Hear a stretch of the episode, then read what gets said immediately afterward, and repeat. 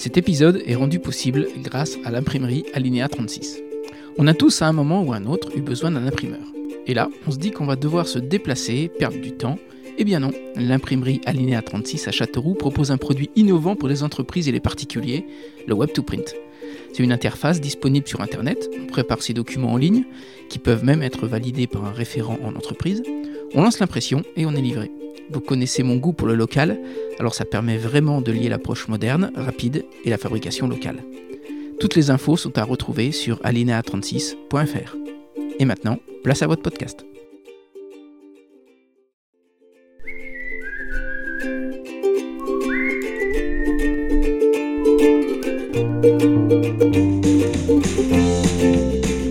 Bonjour à tous, ici Stéphane Bonneau et bienvenue sur Goodberry.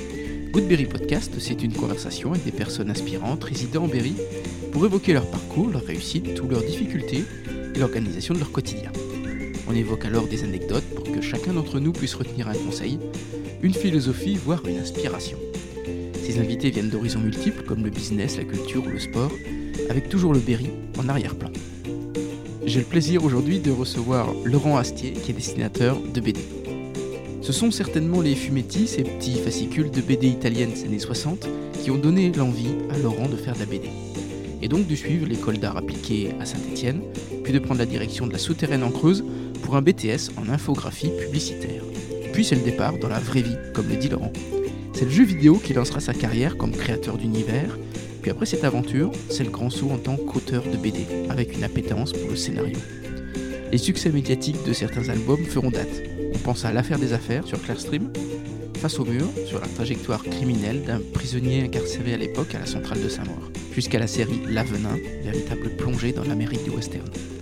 On a parlé de Raku, de Cyprien, de l'histoire américaine de la prison, de Jean-Claude Poteau, mais aussi de musique, de films, de Chalandon. Bref, je vous embarque à la découverte de Laurent Astier, un dessinateur qui raconte des histoires. Goodberry, c'est parti. Bienvenue Laurent. Bien, merci. Bonjour. Bienvenue sur le podcast. Euh, première question. Euh, T'as dessiné ce matin? J'ai dessiné ce matin? Euh, Bah ouais, comme tous les jours en fait. Euh, moi j'ai des horaires assez. euh, un peu, j'ai- je, me suis un, je me suis un peu obligé à, à avoir des horaires de bureau parce que en fait la bande dessinée elle demande vachement de régularité dans, dans le travail. quoi. C'est-à-dire que c'est la dynamique qui, euh, qui va créer parce que c'est des projets quand même qui, euh, qui s'étalent sur, euh, sur quasiment une année. Ouais. Je pense que si t'as pas de rythme, du coup tu risques un peu de, de perdre pied à un moment. Et surtout, le, le fait de travailler tous les jours, on se pose beaucoup moins de questions parce que dès, dès que tu. euh, ça m'arrive hein, moi, des fois de partir un peu en vacances, parfois. Et à partir du moment où tu t'arrêtes, en fait, tu, tu perds, euh, tu, tu perds un peu le- cette espèce de rythmique. C'est un peu comme du kung-fu, c'est-à-dire que tous les jours, il faut, euh, il faut répéter les mêmes mouvements euh, parce que le dessin, euh, le dessin se perd. Enfin, il revient très vite, hein, mais. mais tu sens que, que ta main, euh, c'est un peu, c'est peu durci. Moi, je vois cet été, là, quand j'étais parti, il m'a fallu 3-4 jours pour retrouver mon dessin. C'est-à-dire que pendant 3-4 jours, je dessinais. hein. Mais en tout cas, je sentais pas les choses. Et il faut vraiment commencer à sentir les choses. Quand ça devient fluide, c'est que c'est que tu as le bon rythme et que, et que, que, tu es, là où tu dois être, en fait.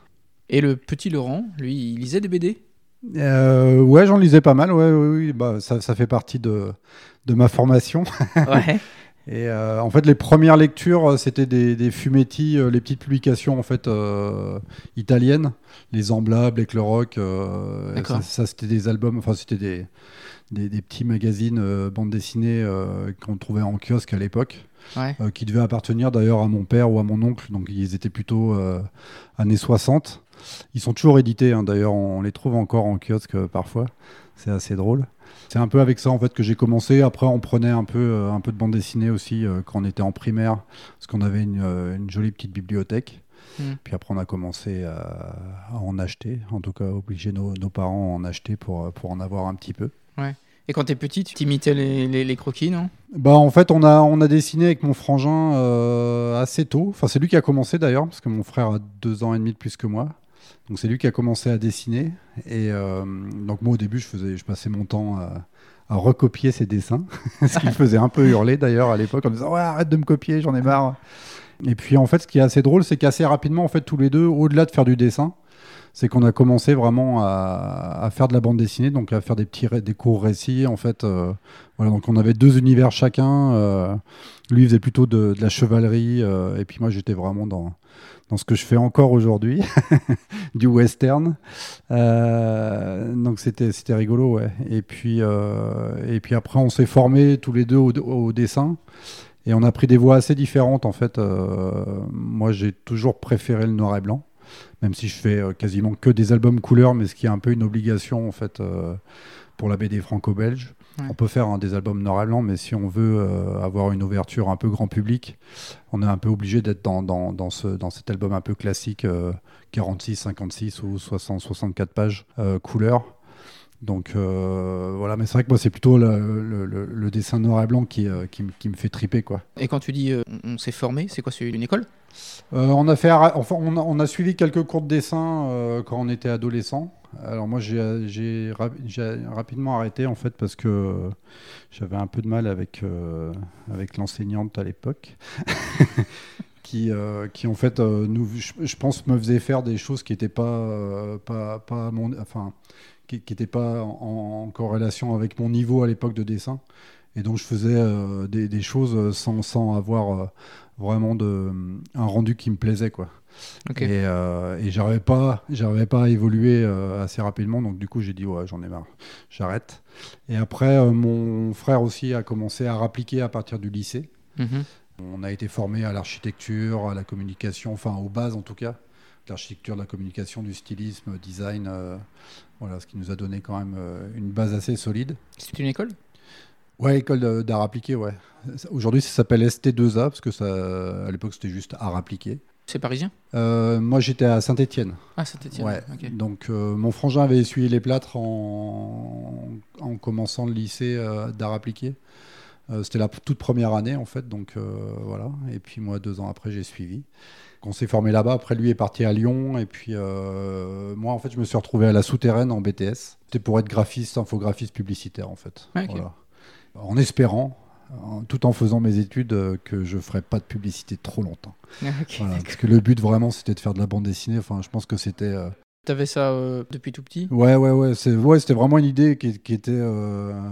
qui était précise quoi depuis tout petit. bah, à partir du moment où on a commencé en fait à faire de la bande dessinée avec mon frangin, on a rêvé de bande dessinée, on a rêvé de devenir auteur, même si on ne savait pas vraiment comment on devenait auteur de bande dessinée. Mhm. mais en tout cas, ouais, il y avait une vraie volonté de, de faire de la BD quoi. Alors mm. mon frangin fait, fait de, la, de la com lui toujours. Euh, et euh, même si euh, il est revenu à la bande dessinée, on a travaillé ensemble. En fait, on avait fait une trilogie. je crois que c'était en 2003 qui était basée sur, sur un scénario que lui avait fait en fait à l'époque, avait écrit, qui datait de 93 d'ailleurs, je crois. Mm. la première mouture, il avait dû dessiner deux trois pages à l'époque. Et puis quand j'ai commencé ma carrière, moi, au bout de, quelques années, je lui ai dit, mais ça serait bien qu'on fasse un truc ensemble. Et je me suis souvenu de, ce projet qui m'avait vraiment plu, euh, qui était un, projet de, polar euh, dans la campagne française. Je trouvais ça assez drôle, en fait, de, reprendre cette, vieille histoire et puis de, voir ce qu'on pouvait en faire tous les deux. Quoi. Ouais, génial. Et donc on a fait une trilogie euh, ensemble. Et puis là actuellement c'est lui qui fait les couleurs sur, sur le, l'Avenin, sur la série en cours. Puis le tome le tome 3. Moi, j'ai fait les deux premiers en fait en couleur. Mhm. Et puis après, pour des, pour des raisons de calendrier, euh, on avait besoin d'un coloriste. Et donc, j'ai pensé tout de suite à lui euh, parce que je savais que ça serait euh, plus facile de travailler ensemble.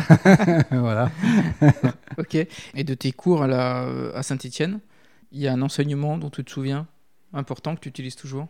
Je pense que toute la partie créative et même le dessin, c'est vraiment un cheminement en fait. C'est-à-dire que même aujourd'hui, euh, tous, les, tous les jours, j'apprends quelque chose sur, euh, sur moi, sur mon dessin, sur ce que j'ai envie de faire, sur, euh, sur, sur, le, sur les progrès à faire. Après, il y, a des, y a des enseignants hein, qui, qui restent un peu en mémoire, il y a des, des, choses, des trucs qui n'ont rien à voir d'ailleurs, mais je me souviens moi d'un cours quand j'étais au lycée qui était sur la technique du raku.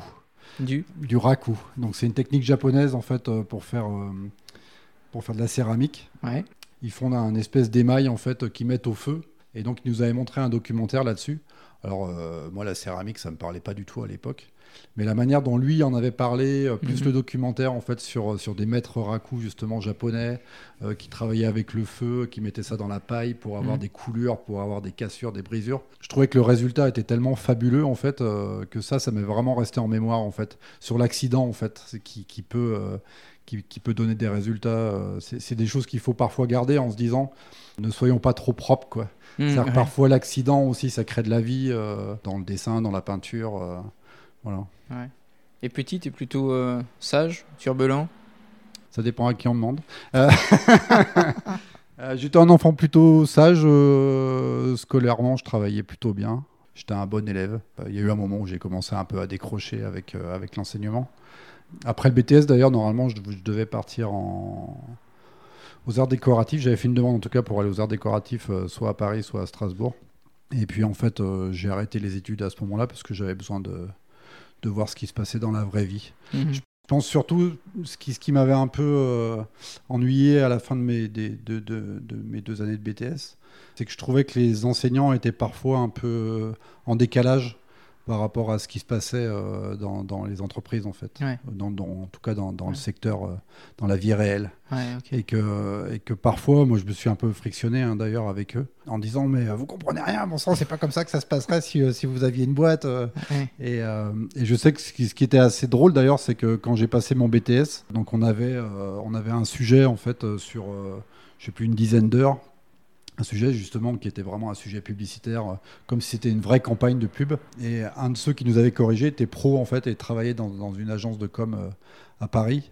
Et quand on a fait en fait un peu le, le- le backup sur, euh, sur ce qui s'était passé, lui m'a dit je t'ai mis la meilleure note parce que tu étais le, quasiment le seul de ta classe à pas être scolaire en fait, à Mhm. imaginer ce que serait une campagne de publicité euh, en réel quoi. Et ça je trouvais ça, je, je trouvais que c'était vraiment chouette parce que du coup, euh, d'un coup il me disait ouais, euh, c'est ce que je pressentais en tout cas moi euh, en- Ouais. en, tant qu'étudiant, c'était c'était révélé vrai grâce à, à- à ce type là quoi. Ouais, ouais. Voilà. Et quand tu décides d'arrêter le BTS, bah, de ne pas continuer après, euh, la réaction de tes parents, c'est quoi? C'est de, de faire confiance? Bah, en fait, ils nous ont toujours fait confiance, euh, nos parents. C'est, c'est, euh, on, a- on était vraiment dans, euh, dans une famille qui, euh, qui nous apportait. En fait, nos deux parents nous ont dit mon père était ouvrier. euh, et puis ma mère a fait des, plein de petits boulots dans sa vie. Et, euh, et ils nous ont dit mais faites ce que vous avez envie. quoi. C'est-à-dire Ouais. que plutôt que de vous faire chier dans une boîte euh, toute votre vie euh, à faire un boulot que vous aimez pas, si vous avez un rêve, il faut, il faut essayer de le, de le rendre réalité. quoi. Donc ils nous ont vraiment poussé euh, sans, sans jamais poser de questions, sans, euh, ils nous ont laissé assez libres de faire ce qu'on voulait. T'avais des mentors, toi, quand tu commences Ou t'as démarré tout seul? Non, j'ai commencé vraiment seul. Alors ce qui, ce qui s'est passé, c'est que une fois a- que j'ai fini mon BTS, euh, c'est c'est la raison pour laquelle je suis installé à Châteauroux euh, ici aujourd'hui, c'est qu'il y avait un, un de mes camarades en fait euh, de BTS qui était euh, originaire de Châteauroux, qui nous a embarqué avec un autre copain en disant on va monter une agence de pub euh, ici et, euh, et on va essayer de se lancer. Il a dit j'ai plein de contacts, vous inquiétez pas, ça va se passer super bien. Le problème c'est quand on est arrivé ici en fait, d'une il n'avait pas beaucoup de contacts. Et, euh, et de deux, on s'est rendu compte que dans une petite ville comme Châteauroux, euh, tout avait déjà été verrouillé Mm. euh, par, par les boîtes en place. Toutes les boîtes de com, en fait, avaient leur réseau, étaient installées, travaillaient avec les, municipali- la- les municipalités, avec le département. Enfin, c'était en plus, nous, on avait 21 ans, donc on, a- on avait, on n'y connaissait strictement rien. voilà. Donc le, le projet a pas fait long feu, en fait. et on s'est retrouvé à travailler pour la mairie de Vierzon à l'époque dans, la, partie communication. Et c'est à ce moment-là que j'ai commencé à imaginer que j'allais euh, partir et faire autre chose parce que je commençais à un peu en, en avoir marre. Et en fait, par chance, et, euh, puis encore grâce à, à l'aide de mon frangin, euh, en fait, il m'a dit on m'a proposé un poste dans, le jeu vidéo à Paris, parce que lui était installé à Paris depuis pas mal de temps. Et il m'a dit moi, j'ai déjà du boulot, donc voilà, si, toi, tu as envie de répondre à la- à l'annonce, vas-y. Mhm. Et euh, donc voilà, je suis arrivé avec mon petit book de, de dessin, de recherche. Euh, J'avais déjà un projet en bande dessinée qui était juste débutant en fait. Et ils m'ont dit ah ouais c'est super, on t'engage euh, direct quoi. Voilà. Donc euh, je me suis retrouvé euh, à partir de Châteauroux. ça, ça devait être fin 98 ou début 99 je crois. Ouais, euh, voilà. Et ça a débuté sur. ça, ouais, ça a fini sur quel jeu? Euh, le jeu s'appelait, je crois que le, alors au début c'était juste Cyprien, c'est devenu Cyprian's Chronicles, qui était édité par Ubisoft. Donc moi j'ai bossé pour eux pendant deux ans et demi, trois ans je crois, temps de développer en fait, parce que moi au départ j'ai été recruté pour être plutôt euh, caractère designer, euh, voilà, faire, faire les décors, les personnages, développer un, l'univers graphique en fait. On était toute une équipe à faire ça. Et puis euh, on s'est retrouvé comme on était une petite structure. En fait, on était, c'était vraiment une petite structure qui a été montée par, euh, par, par euh, une, des copains. et c'était une ambiance assez particulière. Hein. D'ailleurs, j'ai, j'avais l'impression de de même pas travailler des fois. ambiance start-up? Ouais, c'est ça, ambiance start-up avec plein de pauses, avec plein de discussions, avec avec plein de cafés et plein de clubs. Et puis, et puis que des gens fans en fait de, de, jeux vidéo. Alors moi, ce qui est assez drôle, c'est que je me suis fait recruter par, par une boîte de jeux vidéo en ayant jamais joué de ma vie. Et euh, d'ailleurs, au bout d'un an et demi, je sais ils m'ont dit Fred, quand même que tu achètes une console, Laurence, ce serait bien euh, que, tu saches un peu comment ça fonctionne, tout ça. Mais moi, ce qui m'intéressait, c'est surtout, développer l'univers. C'est-à-dire que l'histoire de ce petit garçon dans un univers un peu fantastique, il y avait des sortes d'îles un peu, euh, cauchemardesques. C'était vraiment fun, quoi. Enfin, en tout cas, l'univers qui avait été imaginé par les créateurs était vraiment super. C'est ça qui m'intéressait en fait. Moi, c'est vraiment de m'intégrer au projet. Après, toute la partie gameplay, euh, ça, ça, ça, me parlait pas vraiment quoi. Qu'est-ce que tu as appris de ces années-là? Qu'est-ce que j'ai appris? Je sais pas trop en fait. Euh, si, ah, si j'ai appris un truc qui est très très important d'ailleurs, qui a, qui a un peu fait suite dans, dans ma carrière, c'est que j'ai appris à me servir d'une tablette graphique. Ouais. Et euh, parce qu'on travaillait que sur tablette graphique euh, pour faire tout ce qui est tout ce qui est map en fait tout, le mapping, mmh. toutes les textures en fait qu'on va appliquer sur les décors, sur les personnages. Euh, c'est des trucs qu'on crée sur sur Photoshop avec des matières, avec voilà. Et au début, je me disais, wow, c'est quoi cet engin? Et puis d'un coup, surtout, comme c'est une, tablette, aujourd'hui, il y, a des tablettes avec écran, donc on, on, peut dessiner directement dessus. Mais là, d'un coup, il fallait que je décroche en fait ma main de mon regard. C'est-à-dire qu'il fallait que je regarde un écran et que je dessine avec euh, ma main libre euh, qui n'était pas, euh, qui était pas guidée par, par mes yeux. Quoi. Hmm. Et, donc ça, ça a été un peu, un peu complexe à mettre en place. Je pense que, alors au début, pour faire du mapping, pour faire de la texture et tout ça, c'était assez simple. Mais quand il a fallu vraiment dessiner pour de vrai, les premières fois, j'ai fait waouh, ah ouais, ah oui, ça va être vraiment compliqué. Parce que d'un coup, il n'y a plus de repères spatiaux en fait on ne sait pas où on est exactement, on mm. sait pas. Euh, en plus, quand on commence à zoomer sur, euh, sur la feuille pour faire un petit détail, donc quand on dézoome, on se rend compte que c'est un, détail d'un centimètre carré et qu'on a travaillé une heure pour rien. donc il faut arriver d'une à trouver la bonne distance en fait par rapport à l'écran, euh, par rapport au format sur lequel on veut travailler. Donc, donc là-dessus, ça m'a bien aidé parce qu'après, j'ai quand même j'ai fait pas mal d'albums hein, sur, euh, sur palette graphique parce que toute la série Cellule Poison, euh, qui compte 5 euh, tomes, et les 4 tomes de l'affaire des affaires, hmm. ils ont été entièrement dessinés en fait sur, sur palette graphique. Ah voilà. Là, je suis revenu au papier depuis juin 40 d'ailleurs, je, je, suis revenu au papier. Parce qu'il me manquait un peu quelque chose hein, quand même. Que c'est bien la palette graphique, ça permet d'aller très très vite et puis et puis de, surtout pouvoir revenir, de pouvoir retoucher assez facilement. Euh, voilà, une fois qu'on a fait euh, une erreur sur, euh, sur papier, il, faut, il faut commencer à gommer, mettre du blanco ou alors découper, recommencer la mmh. case. L'avantage de la palette graphique, c'est que ouais, ça, ça, permet en fait un peu, un, un, peu de, de, de, revenir en arrière assez facilement. voilà. Moi, je me souviens quand je travaillais sur l'affaire des affaires, ça a duré trois ans et demi. Donc l'affaire des affaires, c'est euh, sur l'affaire Clearstream, ouais, avec. Euh, euh, c'est toute l'enquête en fait de Denis Robert sur Clearstream et ensuite toutes les embrouilles qu'il a eues et tout l'imbroglio politique qui a suivi. Parce qu'en fait, il y a deux affaires Clearstream. Et quand je travaillais sur, sur les pages, c'est-à-dire qu'à l'époque, je faisais quasiment une page par jour, parce que c'était des albums. donc il y a eu quatre tomes. Les deux premiers, euh, ils font 200 pages chacun. Euh. Et il fallait surtout euh, souvent coller à l'actualité, c'est-à-dire qu'on savait que le procès recommencerait à telle date, donc on essayait, enfin en tout cas Dargo essayait de sortir l'album un peu avant pour qu'il y ait la couverture aussi médiatique. donc comme c'était un peu lié à l'actualité, voilà, il fallait, il fallait un peu, un peu envoyer quoi. Et, je me souviens que parfois, sur, quand j'ai commencé à bien connaître l'univers, bien connaître les personnages, il y a certaines pages que, que j'ancrais virtuellement euh, sur palette graphique, sans crayonner, sans rien du tout. C'est-à-dire que j'attaquais la page euh, blanche avec juste, euh, juste les cadres des cases. Et, et je commençais à dessiner la version définitive, quoi, Ouais. sans, sans aucun support. Donc ça, c'était vraiment fun parce que du coup, on sait très bien que on va pouvoir gommer, refaire, défaire, réduire un peu, élargir un peu. voilà, donc ça, ça- ça évite d'avoir d'avoir des grosses suées. Ok. Et donc pourquoi tu quittes cette, cette boîte de jeux vidéo? Euh, bah, en fait, je les ai quittés. Alors, d'une, je pressentais que la boîte allait pas tarder à fermer. euh, parce qu'on a commencé à avoir pas mal de, problèmes financiers. En fait, Ubi, euh, Ubisoft à l'époque, euh, ça, ça devait être euh, juste après l'éclatement de la bulle Internet.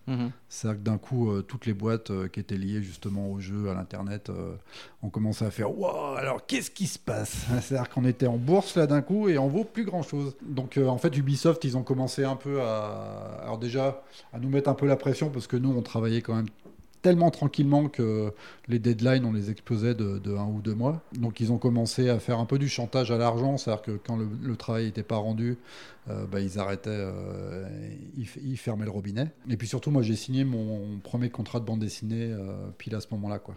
D'une, il y avait l'envie de. Alors j'ai commencé à, travailler sur une première version qui n'est jamais parue parce que la collection euh, que j'avais intégrée a fermé au bout de quatre numéros et j'étais le cinquième. Voilà, c'était une, une collection en fait de comics, euh, comics et mangas à la française qu'on trouvait en kiosque. C'était un, jeune, un copain éditeur, euh, un jeune éditeur qui, est- qui avait voulu lancer cette collection-là. Et en fait, Glénat n'a pas attendu que ça marche ou pas. Dès qu'ils ont vu que ça marchait pas suffisamment dès les premiers numéros, ils ont arrêté la collecte. Et le sujet, c'était quoi? Euh, bah, moi, c'était Cirque en fait. Donc, c'est ce qui a été ensuite le- la- la- ma toute première trilogie Ah, que j'ai signée euh, chez Glénat. Donc, c'était une première mouture euh, qui n'est jamais parue. Et une fois que j'ai signé le contrat, euh, ils m'ont dit ouais, quand même, les planches, elles, elles sont peut-être pas au niveau pour être euh, pour être publiées en album. Donc, il faudrait revoir d'une un peu le scénario, de deux un peu les pages. Donc euh, voilà, j'ai rangé les- la première mouture dans un carton et puis j'ai recommencé à zéro. Et donc comme j'avais ce contrat-là et que d'un coup je pouvais me lancer, je me suis dit bah j'arrête tout et puis je me, je me lance en bande dessinée. quoi. Il n'y avait pas d'appréhension quand tu te lances? Non, bah non, pff, t'as 25 ans, euh, t'en as aucune. Il n'y a pas de pression. non, mais il n'y a pas de pression parce que euh, bah, parce qu'il n'y a pas les enfants, parce qu'il n'y a, il y a pas de Mm. pression financière. Et puis si jamais euh, au bout d'un an tu te vautres, bah, tu, tu, tu vas retourner, tu vas trouver une autre boîte, un autre boulot. voilà. Ouais. Je me suis jamais posé la question en fait. Je me suis posé la question plus tard quand on a eu les enfants et qu'en en 2012, euh, tous les éditeurs français, euh, quasiment au même moment, euh, ont éjecté tous- les, auteurs de, ma génération. Les ont mis en tout cas en stand-by parce que d'un coup on commençait à coûter trop cher et on rapportait plus assez d'argent. Bon, ils sont, rapidement revenus vers nous parce qu'en fait ils ont pris d'autres jeunes auteurs euh, bah, qui vendaient encore moins que nous, même s'ils les payaient pas très bien, encore moins que nous. Euh, du coup, euh, ils se sont rendus compte que c'était pas, c'est pas comme ça que ça marchait en fait. Ouais. C'est-à-dire que pour, pour créer des carrières d'auteur de bande dessinée, moi, il m'a fallu une dizaine d'années, une quinzaine d'années pour que, pour que je sois vraiment connu et reconnu en fait dans mon métier quoi. Ouais. Et ça je le savais dès le départ en fait. C'est-à-dire que euh, il y a certains auteurs en fait qui sont tellement euh, qui ont tellement de talent et qui sont tellement géniaux ou, ou qui ont un coup de bol en fait euh, dès le début de leur carrière et qui dès le premier album vont exploser en fait euh, et d'un coup devenir devenir des sortes de de héros. Mais mais ça, ça arrive très rarement. On sait très bien qu'une carrière, ça se construit vraiment sur, euh, sur le temps. Quoi. Sur le long terme. Ouais, c'est Ouais. ça. Laurent, avant de parler de dessin, j'aimerais bien qu'on parle scénario. Toi, tu es scénariste par défaut parce qu'il faut le faire ou t'aimes vraiment ça? Euh, bah, je pense que le- le- l'histoire, c'est la première volonté, en fait. C'est-à-dire qu'à partir du moment où on fait de la bande dessinée, c'est qu'au-delà du dessin, en fait, on a envie de raconter une histoire. Ouais. Je pense que si j'avais pas eu le dessin ou si je dessinais pas suffisamment bien, ce qui n'est pas vraiment non plus le cas, mais euh, je pense que j'aurais quand même. euh, en, tout cas, j'ai hésité, euh, avant d'entrer au lycée, j'ai hésité entre, euh, entre des études littéraires et des études, des études de dessin. Et je sais qu'il y a certains de mes profs d'ailleurs en fin de collège qui m'ont dit mais tu fais une erreur d'aller en art appliqué alors que tu devrais faire des études littéraires, blablabla.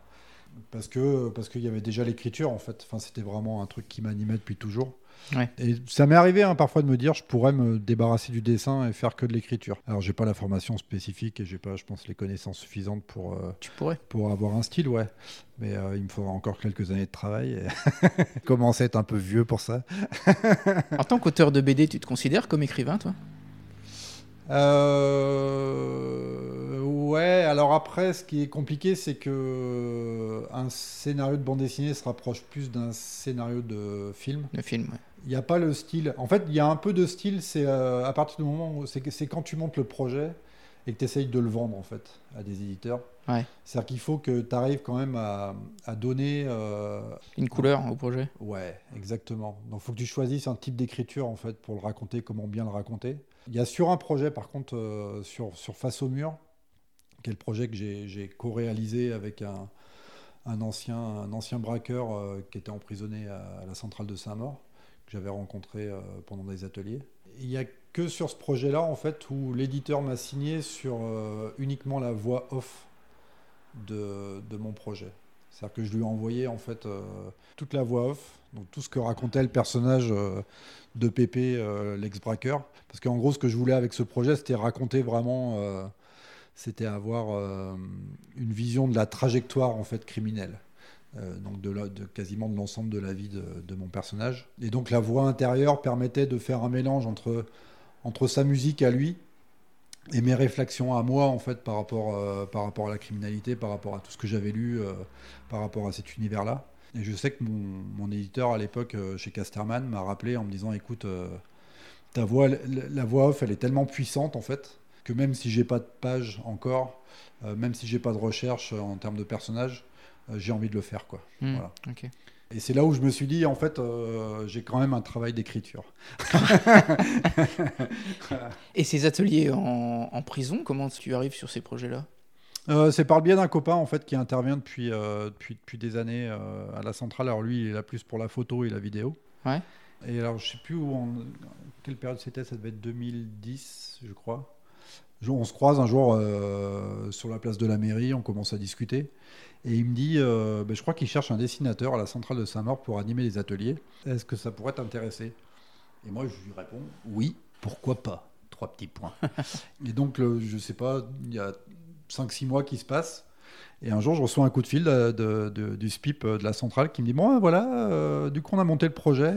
Euh, vous pourriez- Est-ce que vous pourriez être là à partir de janvier 2011 Je fais Bah euh, oui, ok. Et euh, après, ça tombait pas mal parce que c'était une période un peu, justement, la période un peu compliquée où, Ouais. euh, où tous mes projets ne passaient pas très bien auprès des éditeurs. Tout était, était quasiment refusé à l'époque. Donc ça tombait plutôt bien, ça me permettait d'avoir, euh, de faire un peu autre chose. Et donc du coup, euh, donc premier cours d'atelier, euh, c'est- on- il faisait ça le vendredi parce qu'en général tout ce qui Ouais. est culturel, sportif, c'est uniquement le vendredi parce que c'est pour, pour que ceux qui travaillent, pour les, les détenus qui travaillent au sein de la prison, puissent profiter quand même de, de tout l'apport culturel ou sportif Ouais. qu'il y a. Donc toutes les animations se font le même jour en fait. Et donc j'arrive ce jour-là et je tombe, euh, donc je vais jusqu'à la salle peinture euh, de la centrale qui a été montée par des prisonniers, euh, voilà. Et là je tombe sur Jean-Claude, Jean-Claude Poteau, euh, donc euh, l'ex-braqueur avec qui j'ai bossé sur Face au mur, qui est en train de peindre justement. Et donc on commence à discuter, il, me pose des questions en me disant qu'est-ce que t'en penses, euh, est-ce que tu vois des trucs qui, qui, vont pas, qu'est-ce que je pourrais retravailler. voilà, donc on commence à discuter popote, ce qui est assez drôle. Et, normalement, j'avais, je crois j'avais une dizaine d'inscrits en fait à mon atelier. Et je dis, bah, ils sont où les autres? Et, et donc le surveillant me dit, bah, ils sont pas là. Donc voilà, il m'a dit, bah, c'est l'heure. Donc il ferme la porte à clé. Il me dit, messieurs, il nous dit, euh, messieurs, à tout à l'heure. Voilà. Et donc je me suis retrouvé euh, 3h30, 4h à discuter avec Jean-Claude, qui a eu un peu le baptême du feu parce qu'il a commencé à me demander euh, pourquoi je venais là en fait. Mhm. Quelles étaient mes raisons Est-ce que je venais voir euh, les bêtes fauves en cage euh, Voilà, quelles étaient mes motivations Et moi, je lui ai dit, bah, tu sais, en fait, je suis un peu là par hasard. J'ai aucun a priori, en fait. C'est-à-dire que ça a été proposé euh, par un copain, ça a été monté par le SPIP, et puis j'arrive, et puis voilà, si ça me plaît, je reste, et puis si ça me plaît pas, j'arrêterai aussi sec. Et, puis on a commencé à discuter. Lui m'a parlé un peu de sa vie, je lui ai parlé de la, mienne, Mhm. Ma, vie d'auteur de bande dessinée. Et la semaine d'après, j'avais tout le monde. Je pense qu'il était là justement pour euh, en test, en disant écoutez les gars, je vais y aller. Et, euh, et s'il est bien, vous avez le droit de venir. Voilà. Qu'est-ce qui t'étonnait le plus quand tu rentres dans ce milieu-là? Il n'y a pas grand-chose qui m'a étonné en fait. Et ce, et ce que je disais tout à l'heure, en fait, où le, le fait que j'avais pas d'a priori, et puis surtout rapidement, en fait, on se retrouve dans un groupe à discuter. Ouais. Le côté monstrueux, en tout cas, euh, qui, qui existe hein, dans ces personnes, dans, dans- dans- chez, ces gens-là, entre, guillemets.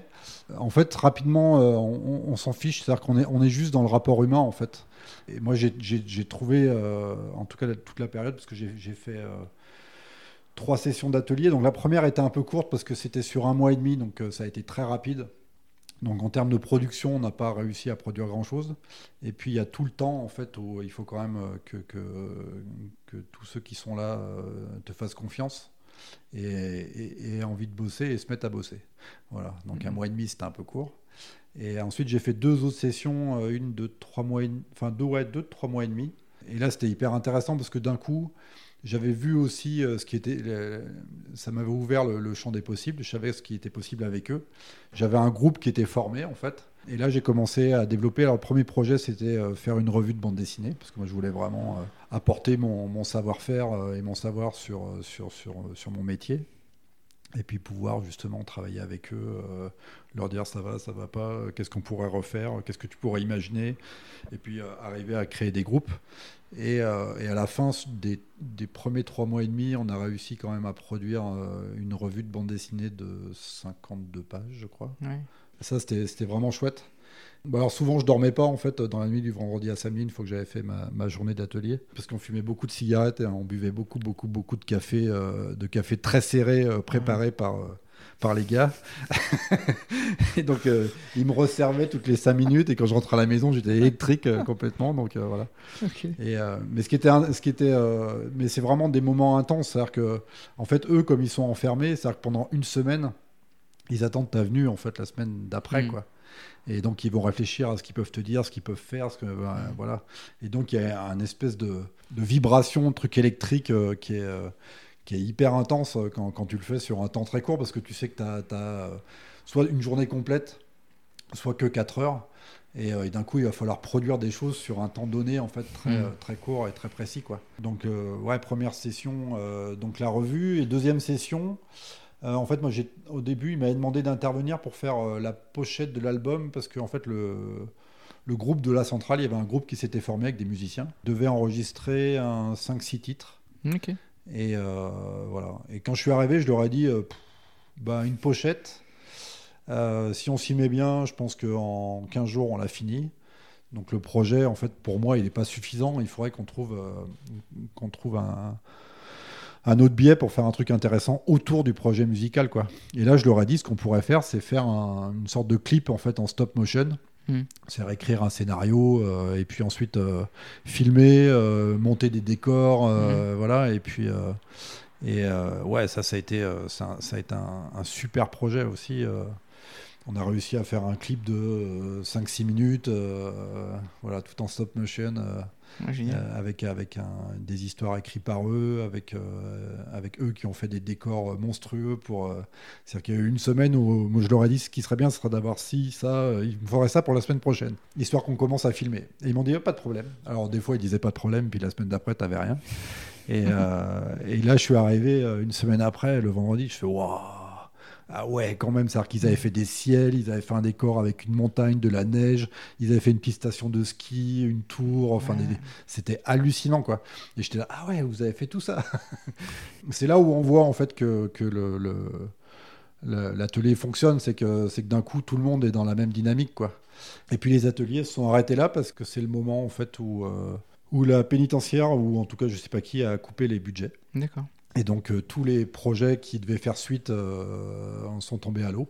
Donc j'ai arrêté mes ateliers. Alors après j'ai continué euh, à, aller en prison parce que bah, je suivais du coup Jean-Claude Poteau Mhm. qui lui avait été transféré dans une autre centrale en banlieue parisienne. Donc j'avais fait une demande de parloir en fait permanent. Et, euh, et donc tous les, tous les un mois et demi, deux mois, euh, je montais le voir pendant quelques heures euh, en parloir. en centrale. Et puis voilà, histoire de continuer justement le projet qu'on avait ensemble. Quoi. Et tu as gardé des contacts? Ouais, on s'envoie des messages de temps en temps, on s'appelle de temps en temps. voilà, je l'ai eu il n'y a pas très longtemps. Il était sur un, tournage de film. Ah Donc voilà, j'ai qu'à une période, on avait, on avait voulu travailler sur l'adaptation en série de, de Face au mur. Ça n'avait pas donné grand-chose. C'est toujours un peu compliqué, hein, que ce soit le, cinéma, la télé. pour monter les projets, on sait très bien qu'il faut il faut euh, entre 4, 4, euh, et 5 ans ou jamais. voilà. Mais ouais, ouais, des bois, on continue à s'envoyer un peu euh, nos voeux, voilà, un petit message de temps en temps super expérience en tout cas. Ouais, ouais, ouais. Bah, c'était, euh, c'était super intense, mais euh, je pense que Face au mur, c'est une des raisons pour laquelle j'ai voulu faire du western juste après. Quoi. Euh, au-delà du fait que c'était quand même un rêve de, un rêve de gosse. Après 5-6 ans à penser que carcéral, hmm. je pense que j'avais besoin un peu de, de, liberté, de, grands, de grands espaces. Exactement. À ton avis, pourquoi le western, c'est un thème, c'est un thème important de la BD euh, bah, je pense que c'est un genre en fait. Et comme c'est un genre codifié, euh, je pense qu'on peut en faire quasiment ce qu'on en veut. Et qu'il est toujours. Euh, c'est-à-dire que comme tous les genres, que ce soit le, le, polar, la science-fiction, ça, ça, permet aussi d'être une sorte de miroir en fait de nos sociétés. C'est-à-dire qu'on peut retrouver, moi c'est ce qui m'intéressait aussi quand j'ai commencé à imaginer l'avenin, c'est en, en, quoi, en quoi le monde de, de, de 1900 parce que moi je suis sur une période un peu tardive hein, euh, pour l'avenin, mais en quoi cette période de 1900, euh, il y avait toujours des résurgences dans nos sociétés hmm. de, ce qui avait été créé à cette époque-là, quoi. Et comment faire le pont entre les deux? Le fait déjà d'avoir imaginé un, personnage féminin, en fait, quand j'ai lu euh, l'histoire populaire des États-Unis de Warzin, en fait, c'est ce qu'il raconte tout le temps, c'est que en fait, il y a il y a toutes les minorités, les noirs et tout ça, et les, blancs pauvres qui ont été évacués de l'histoire. Euh, et puis toutes les femmes aussi ont disparu, alors que qu'il y, avait des figures en fait à l'époque euh, dans, dans, les luttes sociales euh, et pour les, les droits. Il y avait plein de femmes en fait qui ont fait des discours, des très grands discours qui, qui, étaient des figures à l'époque. mais comme l'histoire est souvent écrite par les hommes, du coup elles ont été évacuées. Donc je trouvais ça intéressant en fait de, de faire ressurgir un personnage comme ça dans, ce genre western où, les femmes en général ont une place euh, pas très importante. Mm. Elles servent plutôt à réchauffer la pellicule euh, avec, euh, avec des beaux dessous mm. qu'à avoir un caractère fort et une histoire forte. Voilà, donc c'était c'était un peu les moteurs quoi pour, pour créer cette, cette série. Et en western, toi, t'es plutôt Sergio Leone ou Tarantino? Je pense que je préférerais Sergio Leone. ouais. Ouais. J'aime bien Tarantino, mais, euh, mais je trouve ça un peu grandiloquent et puis un peu, euh, un, peu, euh, un peu décollé de la réalité en fait. Alors lui, c'est toujours un moyen, ces films en fait, c'est toujours un moyen de faire des hommages. Hmm. Et donc on, on, sait ce qu'il a regardé, on sait ce qu'il a aimé, on sait quelle scène il a regardé, quelle scène il a aimé, quelle scène il a pompé. Après, c'est toujours de super belles factures. Et voilà. Après, si, si, si on faisait des analyses de, de scénario, euh, c'est souvent un peu la même chose. Euh, si on prend les, huit salopards, euh, voilà. Mais après, c'est, mais je pense que Sergio Leone aussi, ça m'a un peu marqué au fer rouge, quoi. il était une fois dans l'Ouest, et puis la trilogie du dollar, voilà, c'est mm. vraiment, c'est vraiment des films qui, qui m'ont marqué, quoi. Et puis au-delà, en plus, il a fait Il était une fois en Amérique, qui est, qui est, qui est aussi. Qui est génial. Non mais voilà, c'est d'un coup, en fait, il donne. Euh, c'est un peu, euh, c'est un, peu là-dessus que je voulais travailler en fait quand j'ai travaillé sur l'avenin. C'était avoir cette vision aussi euh, un peu, un peu, un peu large de la grande histoire américaine en fait, mm. Et, et, de pouvoir utiliser plein de thèmes, plein de périodes et, de, de, faire surgir des choses quoi. Donc oui, plus Léon. Ouais. ok. Et quand tu travailles sur le scénario, tu, tu penses déjà au dessin ou ça vient après?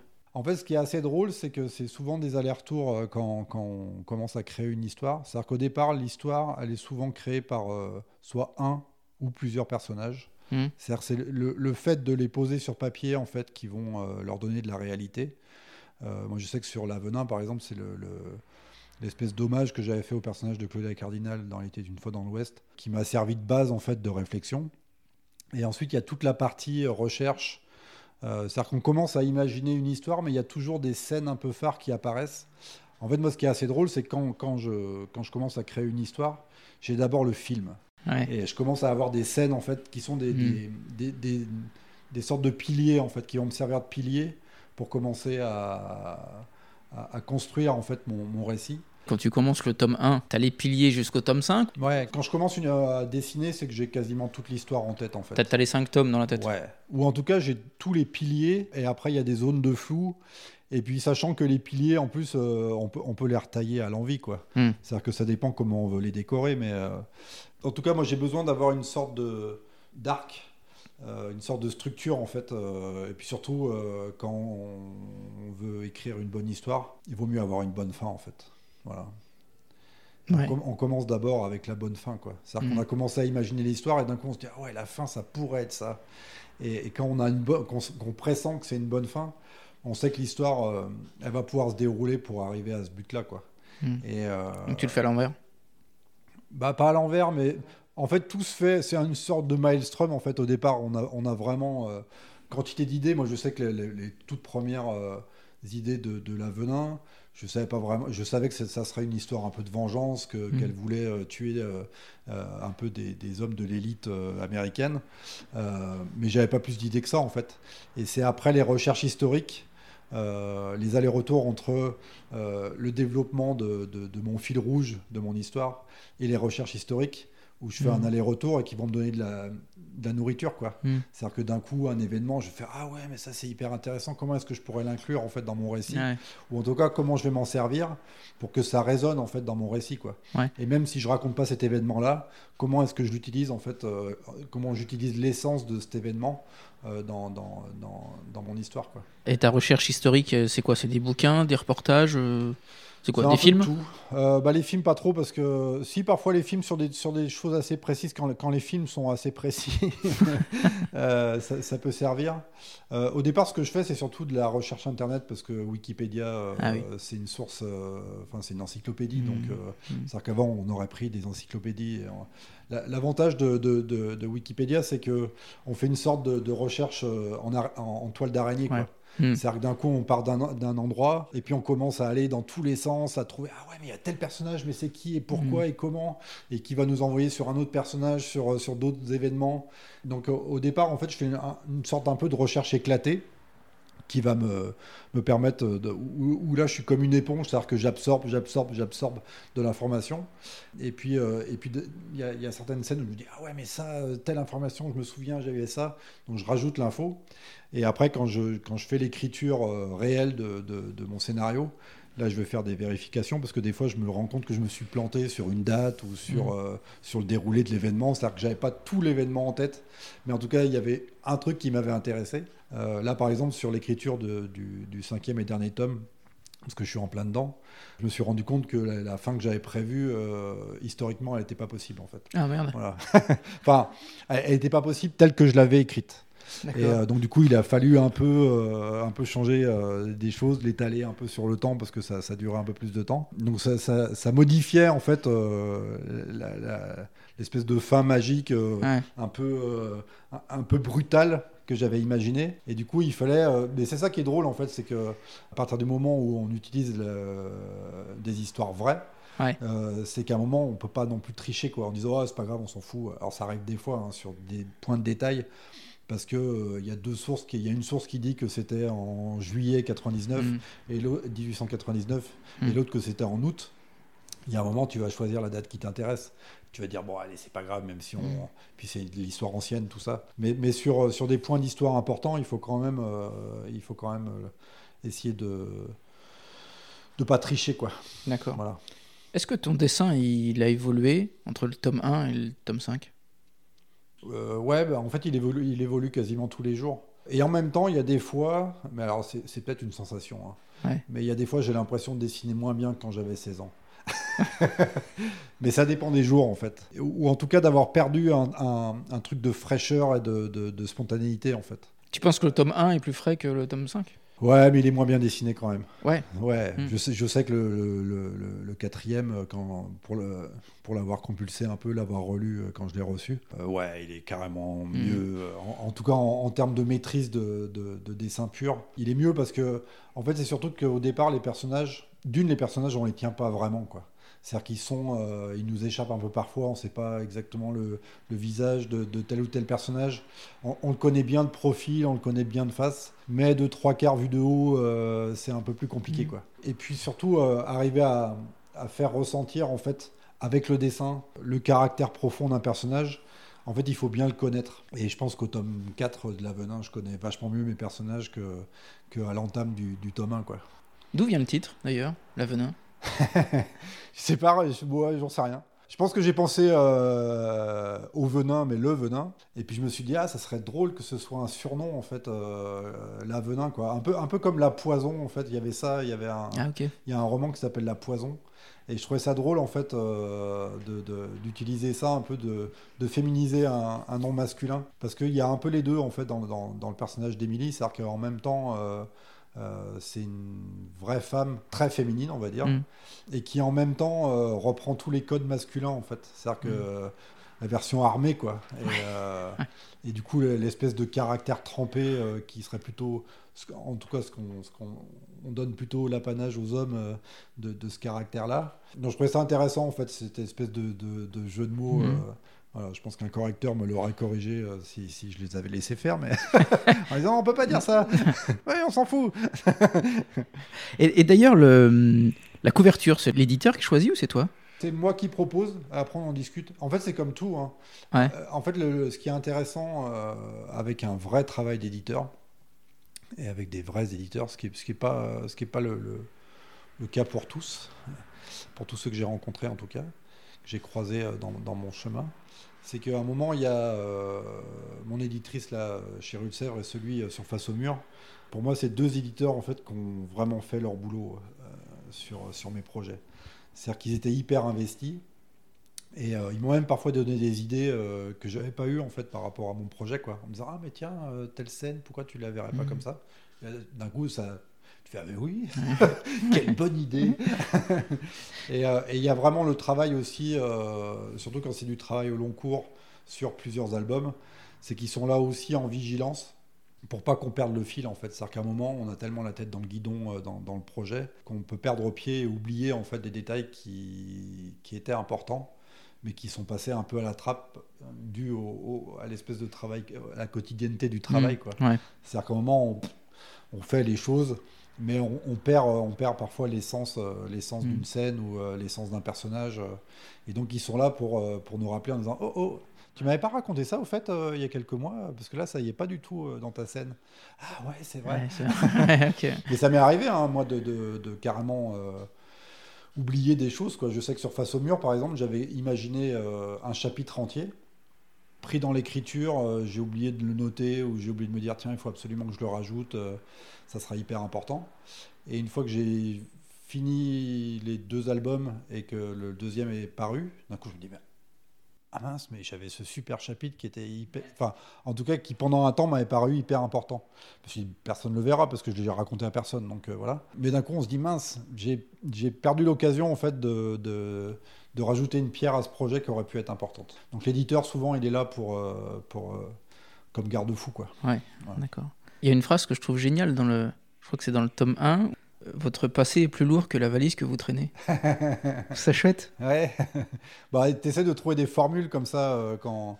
Alors, ça, ça c'est le, le, le, côté un peu marketing, de... Euh, parce qu'il faut marketer en fait. Ça arrive, c'est un peu des pépites, quoi. C'est-à-dire qu'à un moment, euh, tu es, es, en train d'écrire et, euh, et d'un coup, tu trouves la formulation qu'il faut, euh, le bon dialogue au bon moment. Euh, ouais. Et, euh, mais tu vois, toi qui voulais pas faire de marketing au début ou de publicité graphique, ouais. ça, pour le coup. Mais, mais, je pense que c'est inclus en fait, c'est-à-dire que je sais, euh, ma, ma, formation justement euh, en graphisme publicitaire, euh, je pense mettre beaucoup pour imaginer mes couvertures, parce que la couverture c'est la première chose que tu vois, et du coup elle doit, elle doit marquer. Je sais qu'à un moment je faisais même des, je faisais ma, mon, mon, ma couverture, ma maquette de couverture et en fait, je la mettais au milieu d'une de, de, douzaine, quinzaine d'autres couvertures d'albums parus euh, les six derniers mois. Mm. Pour voir laquelle envoyait le mieux. En fait. La dernière couve, donc le tome 4, elle est très dynamique. Elle est juste à côté de toi, regarde. Ah oui, c'est vrai. ouais, parce qu'il y a une compo... En fait, c'est la composition, quoi. C'est-à-dire que tu as des lignes directrices à l'intérieur de, de, de, la couve qui lui ajoutent un peu un supplément d'âme, quoi. Voilà. Ouais, c'est sûr. T'es triste de finir une série? Je sais pas, j'y suis pas encore. Bah en fait, j'ai commencé à me poser la question. Je sais très bien que ça, ça va être, c'est toujours, enfin, c'est pas douloureux comme la perte d'un être cher. Euh, c'est pas comparable parce que, et, en même temps, c'est comparable parce qu'ils vont, on va continuer à, à, les porter avec nous, quoi, ces personnages. Hmm. Moi, ils font partie intégrante de moi, en fait. Et euh, c'est comme si je discutais avec eux tout le temps. Alors après, je vais avoir une discussion qui sera. Euh, c'est comme si je partais euh, m'installer dans un autre pays et que, et que mes copains étaient loin, quoi. Alors après, pour, pour la Venin, j'ai commencé à imaginer une suite. Alors entre-temps, j'ai d'autres projets, mais je sais qu'un jour, j'y reviendrai parce que. Alors, c'est pas, pas uniquement du fait des personnages mais c'est que il y a toujours, parce que moi aussi j'adore l'histoire, on en parlait tout à l'heure, toi mmh. tu adores ça. Je pense que c'est un des moteurs, c'est que en fait, euh, la, grande histoire mondiale, à un moment quand tu commences, à gratter, la période qui suit euh, juste après le tome 5 de l'Avenin, il est toujours aussi intéressant en fait. Mmh. Voilà. Et il y a toujours plein de choses à faire euh, et, et, et, ça permettrait même de remodeler le personnage. Alors je sais pas si je le ferai, hein, parce que peut-être que Là, j'ai des projets qui vont me prendre 3-4 euh, ans. Donc est-ce que dans 3-4 ans, j'aurai envie de revenir euh, hmm. vers, ces personnages-là? J'en sais rien, parce que, parce que j'aurais vécu d'autres choses et puis j'aurais peut-être euh, créé de nouvelles, euh, nouvelles histoires. Mais en tout cas, j'ai commencé déjà à imaginer ouais, ce, que, ce que serait la suite. c'est comme si Émilie m'avait soufflé un peu en disant, tu sais, quand même après, ça s'est pas arrêté comme ça je ne suis pas morte. Donc, mais ouais, je pense que, de toute manière, on, on, est toujours en train de continuer des histoires. Et d'ailleurs, je pense que ça vient de, ce que je racontais au tout début, mes toutes premières lectures. C'est-à-dire que quand je lisais euh, les petits fumétis de mon oncle et, de mon père, en fait, j'avais quelques numéros d'une très grande histoire, en fait. C'était des, des, histoires à suite, sauf que j'avais un, voire deux avec chance, hmm. voire trois ou quatre numéros qui suivaient, mais sinon, en fait, j'avais que des, que des bribes, en fait, d'histoire de certains personnages. Et je pense que ça a été euh, cette matière-là, en fait, m'a permis de, de rêver euh, ce qui s'était passé avant et ce qui s'est passé après, en fait. Hmm. Est-ce que ça ça, ça, ça, ça, a planté la, graine de ce que je suis devenu euh, je, je, pense qu'en partie, oui, quoi. D'ailleurs, toi, il y a des CD, je vois. Tu dessines en musique? La plupart du temps, en fait, je dessine euh, dans un silence religieux. Ah ouais. une sorte de moine. Voilà. Je vais m'installer dans 2-3 ans dans un monastère. non, en fait, je pense que c'est-à-dire que la, musique, moi j'aime bien l'écouter pour, euh, pour ce qu'elle est en fait. Mettre un fond sonore comme dans une zone commerciale, euh, je suis pas pour. Et en tout cas, sur moi, ça fonctionne pas. C'est-à-dire que la, musique va me perturber en fait, parce que j'aurais envie de l'écouter. Et c'est surtout que quand je suis dans mes histoires et dans mes scènes, entre l'écriture, euh, le, découpage, les cadrages, et puis ce qui se passe réellement en fait à l'intérieur, c'est comme si j'avais tout en fait. Parce que moi, j'ai mon petit cinéma euh, qui marche tout le temps. C'est-à-dire que quand je suis en train de dessiner, euh, j'ai en tête la, version filmée, en fait. De, hmm. Ou alors, il faut mettre du Ennio Morricone, quoi. Ouais, mais non, parce que euh, je pense qu'au bout de 15 jours, soit tu te suicides. parce que c'est. Ça, Morricone, c'est génial, hein, mais, mais je suis pas sûr que 15 jours d'affilée, écouter du Morricone, ce hmm. soit possible, en fait. Voilà. Alors, j'aime bien. Je, ouais, je préfère je préfère vraiment euh, avoir du temps pour écouter de la musique. Et, pas... et quand tu écoutes religieusement de la musique, tu aurais un titre à nous donner? Alors il y a un groupe que j'adore depuis très... Enfin, en tout cas, les, tous les premiers albums, un de mes groupes préférés, c'est euh, Shearwater. Alors, groupe indé, euh, je crois qu'ils sont de Austin, Texas, et ils font plutôt de la folk. la folk qui peut être énervée d'ailleurs, et, ou en tout cas qui, qui, peut être, qui peut être un peu, un peu hurlé, crié. Quoi. Et après, j'aime bien. Euh, moi, j'écoute beaucoup de. Sinon, de, musique un peu déprimante. J'adore Elliott Smith, par exemple. Après un titre, euh, je crois que c'est. Je crois que c'est un de mes titres préférés. Ça son tout premier album, c'est Last Call. Pour finir, est-ce que tu aurais un, un, titre de livre et un titre de film? Titre de livre que j'ai lu récemment, que j'ai adoré, c'est euh, Enfant de salaud de Sorge Chalandon qui parle, comme souvent dans ses romans, du rapport au père, et qui fait un lien. En fait, c'est basé sur l'histoire de son père, en fait, euh, dont il n'a jamais su. Euh, euh, s'il a été résistant ou collabo. Et, donc il y a tout ce questionnement. Et en plus, ce qui est intéressant, c'est qu'il situe, il situe un peu le, cœur de son histoire pendant le procès Klaus Barbie en fait à Lyon. Et son écriture est fabuleuse. En fait, moi, j'avais découvert euh, Chalandon euh, par les adaptations en bande dessinée, qui sont parues chez Rue justement. Euh, donc, c'est Retour à Winnipeg et le premier, c'est Mon Traître. Voilà, qui sont les adaptations de, deux de ses romans. J'avais trouvé ça hyper intéressant et du coup j'ai acheté son dernier roman en disant mais j'ai envie aussi de, de connaître l'écriture en fait du romancier. Et son style est fabuleux en fait. C'est-à-dire qu'il a un côté très américain avec des phrases très courtes. Euh, c'est très scandé. Euh, il y, a un, rythme, euh, un rythme hallucinant. Enfin, moi, je me suis laissé emporter par, par le roman. Et un film? Et un film, bah là je suis en train de regarder, comme d'habitude, quand je, quand je prépare des un nouveau tome de l'Avenant, je regarde des westerns. Celui que j'ai regardé, je suis en train de chercher les titres parce que je l'ai regardé hier soir. Blackthorn western américain, et, euh, c'est sur l'histoire tardive en fait de Butch Cassidy. Et comme c'est un, des personnages euh, que, j'utilise euh, un petit peu dans, mon histoire, je trouvais ça intéressant. C'est justement sur toute la partie argentine en fait du personnage. J'ai quelques flashbacks. D'ailleurs, c'est assez drôle parce que le film, il a été construit un peu ce que je fais avec avec l'avenin. C'est qu'il y, y, a pas mal de flashbacks en fait sur sur justement avant qu'ils partent avant qu'ils partent pour l'Argentine.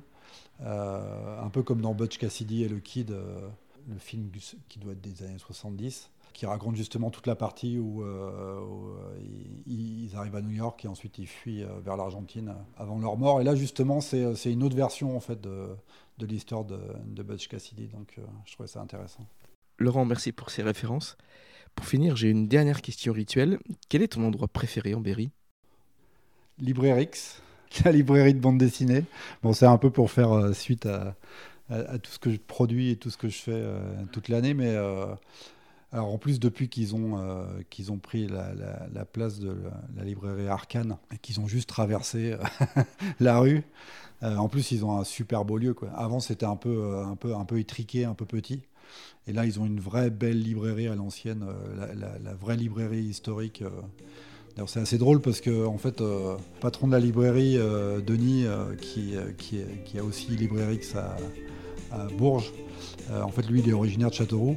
Et en fait, depuis qu'il est enfant, il rêvait en fait d'avoir sa librairie chez Arcade, quoi. Voilà. Donc, lui aussi a réussi à, donner vie à un de ses rêves d'enfant.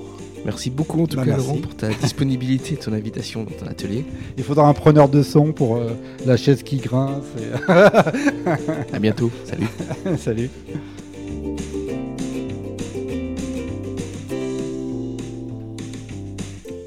Hello, j'espère que cette conversation vous a plu. Je mets les liens de l'épisode sur Facebook, Instagram et LinkedIn des différents sujets évoqués. Merci de partager les épisodes afin qu'ils soient relayés et connus pour le grand bonheur de notre territoire. Je vous retrouve lors d'un prochain épisode. D'ici là, portez-vous bien et inspirons-nous.